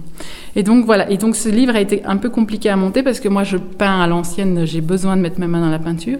Mais je devais toujours prévoir ces plaquages de 100% jaune de machine, en fait. Et donc voilà, ça c'était un peu des. Alors le titre aussi, une sorte de bégaiement de parce que, parce que, qui n'explique rien, mais qui explique tout du coup. Euh, voilà, et c'est un mot aussi, la question du mot, quand on isole un mot de la langue, qu'on connaît, parce qu'on l'emploie tous les jours, mais quand on le répète plusieurs fois, c'est vraiment comme un, mot qui n'est plus français. Et c'est quoi les projets? Qu'est-ce que tu as sous le coude que tu as envie de raconter? Alors euh, là, euh, cet automne, il y, a, trois livres qui sortent. Donc parce que parce que il y a un livre euh, jeu, donc c'est aussi très différent chez Esperluette, qui est une petite maison d'édition belge. Et il y a alors ça c'est la première fois que je fais ça. On m'a demandé de, penser à. Un, alors je fais très peu de commandes, mais là il y a une sorte de défi et j'ai réagi. Ils m'ont dit. C'est pas que les auteurs qui pourraient faire ça parce que c'est très frustrant. Le texte doit être simple. C'est pour euh, donner envie de lire aux enfants et donc avec des, textes pas trop complexes. Et donc ils proposent ça plutôt aux auteurs illustrateurs. C'était chez Pastel et moi j'ai vu mon fils à l'école et je me dis le manga a une place euh, très importante. Alors moi je suis pas du tout dans le manga, j'en lis peu. Je me suis dit c'est quand même intéressant cette histoire. Et donc j'ai inventé en fait une histoire avec une mamie qui sort faire les courses avec son tigre et euh, ça, c'est très classique. C'est un petit trait avec une, une, bichromie et un petit texte très sage. Donc, mamie, elle prend son cabas, elle vérifie sa petite pièce pour mettre dans le caddie. Enfin, c'est très mamie, très sage. Mais le tigre, il est à côté de la mamie et lui, dans sa tête, il voit la supérette beaucoup, beaucoup mieux et il fait les courses de chariot en, en version manga. Donc, il y a une page mamie ou deux et puis il y a cinq, six pages manga où il y a plus de, plus de vocabulaire que d'écrit. donc, je me suis vraiment amusée à, apprendre les codes manga. Donc, je me revendique pas ça du tout comme un manga, mais je me suis amusée comme une folle. Et donc, c'est un petit manga. On a fait vraiment l'imitation manga jusqu'au bout avec la jaquette et ça s'appelle Mami Manga. Vous êtes toujours à l'écoute de la case en plus. On continue à parler de livres pour enfants, toujours euh, ben, après avoir entendu Anne Herbeau pour son Parce que, parce que, parce que. On va parler de David Sala qui s'est attaqué à Hansel et Gretel. On est sur un truc pour les un peu plus grands. Euh, c'est quand même euh, ben, le dessin de David Sala est très très particulier et c'est assez effrayant. Après, il faut dire que l'histoire de Hansel et Gretel à la base, elle n'est pas joyeuse joyeuse. Hein. On est quand même sur des parents qui euh, euh, abandonnent leurs enfants dans la forêt euh, pour, parce qu'ils n'ont plus assez d'argent et les enfants vont se retrouver dans une, chez une sorcière qui va les engrosser pour les bouffer. donc on n'est pas sur du joyeux joyeux. ce que David Salah en fait est assez majestueux. La manière dont il utilise les couleurs, les peintures, c'est extrêmement violent et c'est très graphique, mais c'est tellement beau et tellement mystique, ça vous emmène dans un truc d'une puissance folle. Euh, et euh, ben, je crois que j'avais jamais lu un truc aussi euh, aussi fort et aussi effrayant à la fois. c'est beau, c'est touchant, c'est assez fou de réussir à, réinterpréter un, un conte qu'on connaît si bien et d'en faire ça, c'est assez fou. Donc Ouais, vraiment, euh, David Salah, Hansel et Gretel pour les un peu plus grands. Euh, pour les petits de nouveau, avec un côté réflexif, il s'agit du loup en slip. Euh, le loup en slip, c'est sorti chez Dargo. donc je vous ai pas dit que si c'était 17 euros chez Casterman le parce que, parce que, parce que, et 19 euros le Hansel et Gretel de David Salah toujours chez Casterman. Et on termine donc avec le loup en slip. Le loup en slip qui est aussi en exposition au centre euh, belge de la bande dessinée. Euh, il y a deux expositions. Je vous parlerai de l'autre dans l'émission du mois de janvier qui, a, qui est une expo sur l'art nouveau. Et puis il y a une expo sur le loup en slip. eh bien, le loup en slip s'expose. D'où il vient? Qui est-il? Comment est-ce que c'est né? C'est assez chouette. On a plein de euh, tableaux originaux parce qu'en fait, le loup en slip est né avant même qu'il apparaisse dans euh, les livres des vieux fourneaux. Euh, et puis, il y a plein de choses. Vraiment, allez checker ça avec les enfants, c'est très mignon et très joli. Le loup en slip s'expose et le loup en slip tome 8, le mystère du paix silencieux. Dans la forêt, les petits osios, il y a un zozio rebelle qui en a marre de devoir utiliser certains mots plutôt que d'autres. Et gna gna gna, moi je dois dire ça comme ça. Il s'appelle Grumeau, il en a la la casquette des exceptions orthographiques et de pourquoi ça s'écrit comme ça et qu'on n'est pas d'accord et que en fait pourquoi je pourrais pas l'écrire comme j'ai envie. Donc en fait le loup en slip va se poser des questions sur l'écriture cette fois-ci et euh, il y a une maman ours qui va euh, leur expliquer ben, d'où ça vient, pourquoi est-ce que ça a été utilisé, est-ce que c'est nécessaire ou pas. Et donc il y a euh, les la la dispute, en tout cas, pas la dispute, mais le, les deux points de vue qui vont s'affronter autour du loup. Euh, la euh, version du petit Zozio énervé et la version euh, du, euh, de Maman Ours pour essayer de comprendre d'où viennent ces mots et ben, en fait est-ce qu'on ferait pas est-ce qu'on n'aurait pas le droit à plus de liberté dans nos textes? Et c'est vraiment intéressant de voir ce que Lupano fait puisque Lupano fait aussi beaucoup de choses pour adultes et Lupano a un discours politique très puissant dans ses livres et évidemment ici aussi. Je vous propose d'écouter euh, vite une interview de Lupano pour qui nous parle du loup en slip et de pas de l'expo mais plus du livre. Et l'expo donc elle est euh, elle a lieu au centre euh, national de la BD qui se trouve rue des Sables et elle a lieu jusque fin mars 2024 et elle a commencé avant-hier le 19 décembre donc du 19 au 31 mars le loup en slip s'expose il y a d'autres expos dont on parlera dans la prochaine émission Euh, et nous on écoute Lupano nous parler du loup en slip C'est quoi la première BD sur laquelle tu as flashé? Je pense que ça devait être Astérix, hein, euh, et ça reste la bande dessinée que je prends le plus de plaisir à relire euh, encore aujourd'hui. Euh, ouais, je dirais que c'est ça. C'est quelque chose de très important pour moi, euh, Astérix, euh, notamment euh, sur, le- sur la pagination, sur l'art de raconter euh, beaucoup en peu de pages. Euh, c'est pour moi euh, un art dans lequel Goscinny euh, est vraiment le meilleur. Euh, justement, comment est-ce que tu arrives Parce que tu racontes beaucoup de choses dans tes albums, euh, que ce soit pour adultes ou pour enfants. Il y a quand même souvent un fond politique très présent. Comment est-ce que tu arrives justement à condenser euh, ça Parce qu'on a tellement de choses à dire? Bah, je me prends la tête. J'aimerais bien savoir euh, comment je fais parce que euh, ça supposerait que j'ai une méthode. Euh, J'en ai pas. À chaque tome, je me, je prends mes sujets et je tourne autour pour essayer de voir comment les, justement, les, les aborder sans que ça prenne le dessus sur l'aventure, sur le divertissement, parce que c'est quelque chose auquel je tiens dans le, avec le média que j'ai choisi, c'est-à-dire euh, la bande dessinée.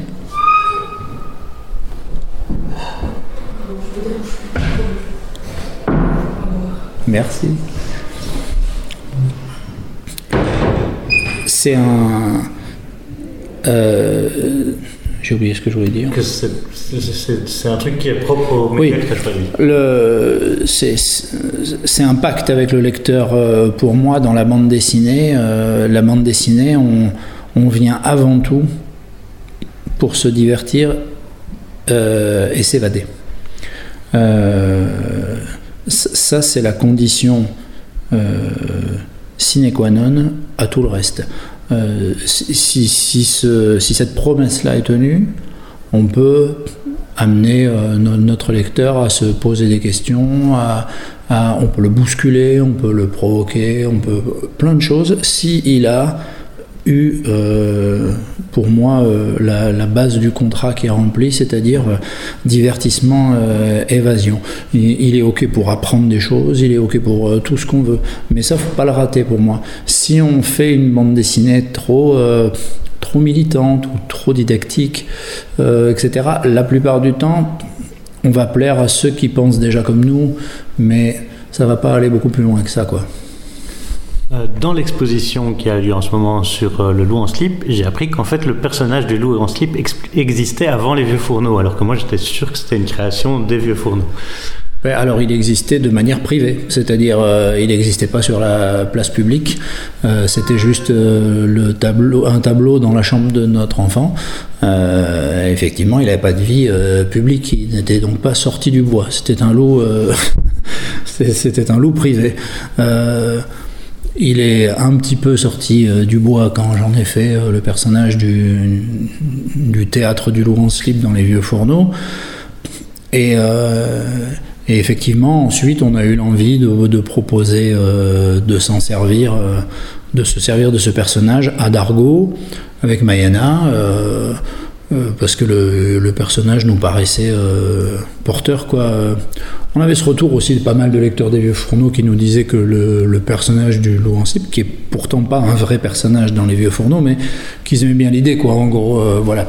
Donc. euh, on, l'a fait exister publiquement à partir de ce moment-là. D'ailleurs, dans les premiers Loup en slip, il y a un lien quand même. Enfin, il y a un lien plus fort, je trouve, qu'au fur et à mesure, petit à petit, les deux univers se séparent plus. Oui, c'est ça. Oui, oui, petit à petit, il a pris ses libertés, il vit son, sa propre vie. Ouais. Euh, la spécificité du Loup en slip, c'est que c'est écrit pour enfants. Est-ce que quand tu écris pour les enfants, tu le penses comme ça et tu le penses différemment? Ah Oui, bien sûr. C'est, c'est, très difficile l'écriture pour les enfants, en tout cas pour moi. Euh, c'est, il faut se mettre à la hauteur de, leur, de leur bon sens euh, de leur candeur, de leur candeur aussi. Euh, évidemment, pas rater ce fameux pacte divertissement, euh, etc., dont on parlait tout à l'heure. Mais ensuite, il faut amener les thématiques suffisamment pas à pas pour qu'ils ils en comprennent un certain nombre d'enjeux. la particularité de ce que nous on essaie de faire dans le lot en slip, c'est qu'on essaie vraiment de, dans chaque aventure, de poser un certain nombre de questions. Enfin, de faire en sorte que les enfants euh, se posent un certain nombre de questions et, notamment les posent à leurs parents ou leurs grands-parents ou la personne avec qui ils sont en train de lire euh, ce bouquin euh, ou, qui se trouve là dans la famille une fois qu'ils ont fini leur, lecture. ça peut être les instits aussi. Et, la plupart du temps, nous, on aime bien laisser euh, les parents se démerdaient avec, les questions qu'on a suscitées. C'est-à-dire que c'est pas, on n'apporte pas énormément de réponses. On aime, on aime bien que, notre bouquin serve de support à un questionnement, mais euh, auquel il ne nous appartient pas euh, forcément de répondre. On n'essaie pas de dire aux enfants ce qu'ils doivent penser à la fin de tel ou tel sujet. voilà. Est-ce que ces questionnements viennent plutôt de vos discussions ou est-ce que bah, le fait d'avoir des enfants et de les voir se poser ces questions va parfois éveiller des idées de scénar, des idées de des idées scénaristiques si. Ouais, il y a un peu les deux. Effectivement, euh, je suis très attentif aux questions et aux remarques que peuvent faire euh, euh, nos enfants, mais aussi leurs copains c'est très important ça aussi quand on, reçoit à la maison les copains de nos, enfants. Euh, ils viennent souvent de milieux qui sont pas le nôtre. Ils n'ont pas la même façon de penser. Donc en fait, les, ce qui émerge de leur réflexion sur ce, euh, j'en sais rien moi, comment ils perçoivent le travail, ou justement les gens qui n'en ont pas de travail, ou, ou, ou le ou les gens qui sont assis par terre dans la rue, qui est un thème qui est abordé dans le deuxième tome euh, qui s'appelle euh, Le loup en slip se les gèle méchamment. Euh, toutes ces questions voilà, de l'exclusion, de la place de l'autre, du fait de travailler, pas travailler. consommer local. consommer local, etc. toutes ces questions, on voit que ça les traverse. Donc à partir du moment où moi je vois que ça les traverse, ça me donne envie de l'aborder euh, dans des albums. Et c'est particulièrement vrai sur le dernier, là, le, tome 8, sur euh, finalement, mais qu'est-ce que c'est que cette langue? Qui a inventé ce truc-là? Euh, Pourquoi c'est aussi chelou à apprendre le français? À quoi servent les exceptions? Euh, toutes ces questions que n'importe quel enfant sain d'esprit se pose euh, dans les premières années de sa scolarité. Quoi. et qui en plus peuvent faire écho à des débats euh, bah, dans, le, dans, le, domaine public avec les écritures inclusives et ce genre de choses. Exactement, et sur finalement ce que nous on considère comme euh, ce qu'on considère rapidement comme normal, comme normatif, est-ce que c'est euh, tout simplement parce que bah, nous, on nous y a habitués, ça a toujours été là Est-ce que parce que ça, est-ce qu'on croit que ça a toujours été là? Souvent, c'est pas le cas. Euh, par exemple, la langue, française a été beaucoup modifiée au XVIIIe siècle à des fins de sophistication pour permettre à une petite partie de la population qui l'a maîtrisé d'en rester euh, les gardiens du temple. Quoi, hein. On parle d'une époque où il y avait peut-être 10% des gens qui savaient lire et écrire. Le, peuple ne savait pas lire et écrire et on n'avait aucune intention que ça change. Donc en fait, euh, euh, c'est à ces époques-là qu'on a fait notamment euh, disparaître beaucoup de noms féminins, de, mots féminins, qu'on a décidé que le masculin l'emportait sur le, sur le féminin, euh, qu'on a euh, rajouté des PH à des mots qui n'en avaient pas. On, on a remplacé des F par des PH parce qu'on trouvait que ça, ça, allait faire, ça allait évoquer nos racines grecques. Mais enfin, c'était totalement artificiel. C'était une sophistication de la langue par quelques érudits qui avaient envie de mettre des ornements et des, fioritures euh, parce qu'il y avait un entre-soi, quoi. Euh, pas du tout penser que ça a toujours été comme ça ou que ce sont des phénomènes qui sont venus naturellement, pas du tout. Donc, euh, moi, ça m'intéresse évidemment de, de- de venir questionner tout ça, titiller tout ça et de parler surtout de l'aspect vivant de la langue, euh, de, de où elle se crée, de où, est- où est-ce qu'elle où est-ce qu'elle évolue, dans quel, dans quel cadre. euh, euh, voilà, c'est c'est toutes ces questions, euh, je pense que tous les enfants se les posent. Et toutes ces questions sont donc abordées, abordées dans le dernier Loup en slip sorti chez Dargo. Et nous, on va faire un petit tour du côté des nouveautés. Et pour ça, eh bien, il faut un petit jingle. Quoi de neuf, docteur? Et oui, quoi de neuf? Eh bien, de neuf, euh, le tome 2 de S- Slava qui clôture euh, donc euh, Slava, un diptyque euh, réalisé par Pierre-Henri Gaumont, Les Nouveaux Russes. Donc, euh, on reste dans cette éri- période de perestroïka et d'embrouille euh, avec nos deux personnages qui vont être séparés à la fin du tome 1 et qui vont revivre chacun euh, leur côté. Donc, euh, pour rappel, on est sur des arnaqueurs qui vont tomber euh, sur des euh, propriétaires d'usines, enfin sur des travailleurs dans une usine et essayer de revendre cette usine en pièces détachées. Euh, on a toujours ce côté d'humour décalé. Cette année 90, cette, cette perestroïka vraiment assez... marquante qui, euh, qui est là. Et puis il y a une histoire d'amour qui est née dans le tome 1, qui est développée dans le tome 2. Euh, on a euh, ben, un des personnages qui n'est plus que l'ombre de lui-même parce qu'il n'a plus son mojo d'arnaque et il va se retrouver perdu dans cette... euh, dans cet univers et en lisant euh, des choses, je me rends compte qu'en fait, moi j'ai l'impression que ça se terminait à la fin du tome 2, mais je lis qu'il y a une trilogie tragicomique et donc euh, parce que ça se termine de telle manière qu'on n'est pas sûr. En fait, c'est peut-être pour ça que j'ai moins apprécié ce tome 2, c'est parce que c'est un tome qui va donner beaucoup d'infos et le tome 3 sera un tome conclusif et le tome 1 était celui qui vous entraînait dans l'histoire. Après, les dessins de Pierre-Henri Gaumont restent incroyables. hein. On est sur des petits chefs-d'œuvre à chaque planche. Euh, Il y a un truc dans l'énergie du dessin qui est folle. Euh, il, a un, art du mouvement qui est euh, incroyable et qu'on retrouve tout au long de son, travail. Donc voilà, très très chouette. Pierre-Henri Gaumont qui est donc dessinateur, scénariste et coloriste. Il est partout sur cette série. Sorti chez Dargo Salva. Slava tome 2, les nouveaux Russes. Euh, et euh, ben, ça coûte, euh, je vais vous dire ça tout de suite, 22 euros à peu près, comptez ça, pour chaque tome. On passe maintenant à une sortie chez Casterman, Les Jours Heureux de Zouzou. Euh, Zouzou est scénariste et dessinatrice italienne. C'était une lecture difficile pour moi.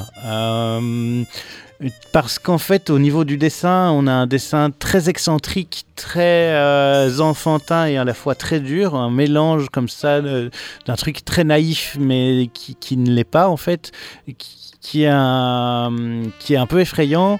Euh, et on a quelque chose de, du terme de, de l'angoisse qui est essayé d'exprimer au travers de, ce- roman graphique.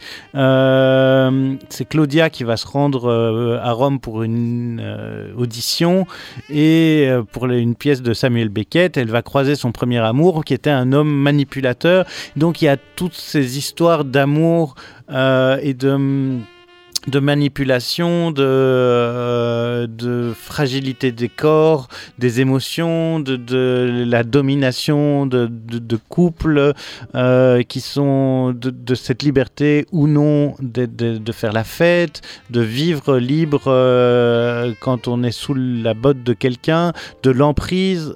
Donc en fait, euh, même si euh, j'ai une certaine empathie pour le personnage principal, j'ai eu du mal à la lire et à mettre dedans. Il y a un truc très abstrait, très euh, très expérimental dans le dessin qui m'a un peu perdu. Après, si vous aimez les, euh, trucs d'introspection, de vie quotidienne euh, massifs et lourds, euh, ben, les jours heureux, on, est bien dedans.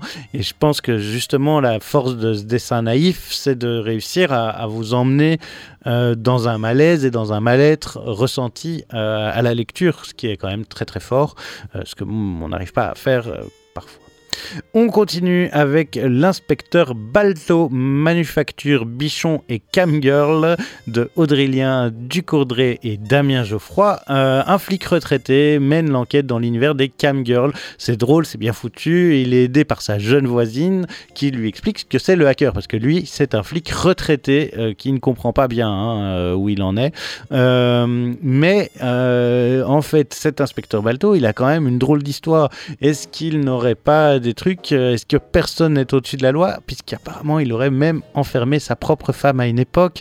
Pourquoi? Comment? Euh, Il y a. euh, euh, des, histoires assez invraisemblables qui se passent dans, ce bouquin, mais euh, j'ai quand même ressenti à certains moments un petit manque, un espèce de, de, de- une fin un peu trop courte. J'aurais préféré un diptyque où on se plus, euh, mais en même temps c'est bien foutu, c'est une belle découverte. Le dessin euh, de de Damien Geoffroy est toujours assez efficace. C'est drôle, c'est pas mal foutu. Ça coûte euh, 17 euros et c'est sorti chez euh, Grand Angle. On va maintenant faire un tour du côté de chez Delcourt avec Marée Blanche de Gaël Séjourné. Euh, quatre Martin pêcheurs euh, repêchent ben, plein de cocaïne, mais un gros, gros, gros, gros paquet de coke, euh, plusieurs filets, euh, enfin 40 kilos de cocaïne. Et donc, ben, 40 kilos, ils sont 4, 10 kilos chacun. Qu'est-ce que ça fait du jour au lendemain de se retrouver avec 10 kilos de coke? Comment est-ce qu'on va gérer ce truc-là? Qu'est-ce que cette pêche euh, miraculeuse ou au contraire cette pêche satanique va euh, amener comme effet sur l'île et auprès des quatre personnages?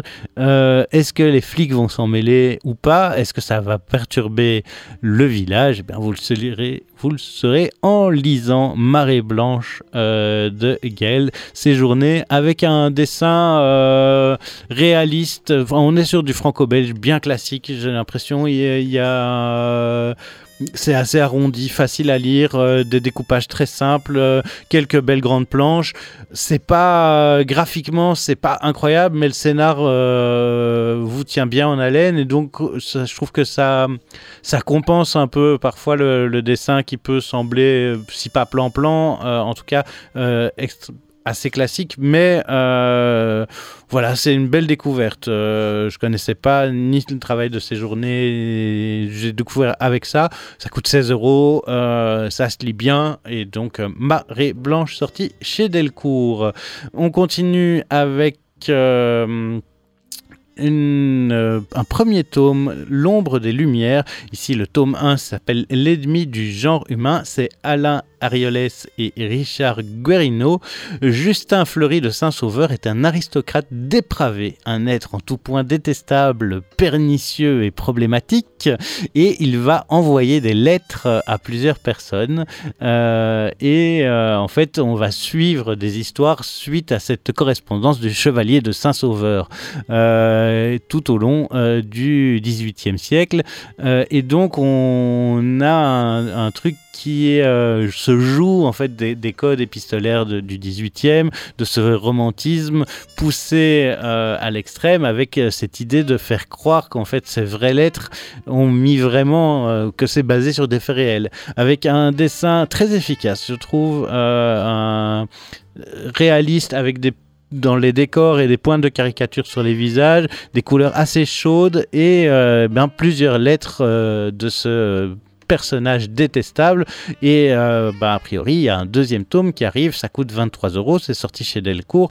Alain Rioles, euh, pour ceux qui connaissent pas, c'est quand même un très grand scénariste euh, qui connaît bien le 18e, qui se joue beaucoup de cette époque-là. Euh, c'est quand même lui qui a fait Les Indes Fourbes, mais il a aussi fait d'autres choses comme De Cap et de Croc, qui est une série incroyable, D sur l'histoire d'un espèce de vampire. Bref, euh, il connaît son affaire et euh, ben, il revient dans un truc plus réaliste. C'est pas mal du tout. Et on termine avec euh, Bleu à la lumière du jour de Broja González. Euh, Broja González avait déjà fait un album qui était assez fascinant, euh, qui s'appelait euh, Nuit couleur larmes, qui racontait des histoires de sorcières. Ici, on est dans une époque un peu indéterminée, mais qui ressemble au Moyen Âge. Et dans ce château, euh, on va essayer de nous faire redécouvrir la nature. Il y a des femmes qui vivent là, et les hommes ne sont plus, ils sont partis à la chasse. Est-ce qu'ils sont tous morts ou pas? Il y a énormément d'histoires de jalousie, de violence sourde, de, de- harcèlement moral et parfois de violence physique. Et il y a un petit garçon qui apparaît là-dedans, des ombres, des choses complètement folles, des passages euh, où on, passe dans, dans le rêve et dans le cauchemar. Euh, c'est un gros bouquin de 180 pages qui va vous donner une, une ambiance un peu mystique et particulière. Euh, et avec des dessins phénoménales. Le spécificité de Broja, c'est d'avoir des personnages où les visages n'ont pas de, sont, des ronds vides. Il n'y a pas d'yeux, il y a très très peu euh, de nez, de choses. On a vraiment juste un, quelques traits, un, dessin euh, qui vous emmène comme ça dans, dans cet univers fantasmagorique. C'est très très beau et euh, c'est la dernière BD à vous conseiller dans ces nouveautés. Donc ça coûte ben, presque 22 euros, 184 pages et c'est sorti chez Dargo. On se retrouve l'année prochaine et dans un mois pour une émission euh, ben. Euh, on sera dans le tome 4, puisque ici nous étions tome 3, chapitre 12. On se retrouvera dans le tome 4, chapitre 1. Euh, et on vous parle, je parlerai euh, de pas mal de choses. Il déjà de quoi faire. Et nous, on se quitte. Je vous laisse évidemment sur les ondes de Radio Campus. Merci d'avoir été à l'écoute. À très bientôt. Ciao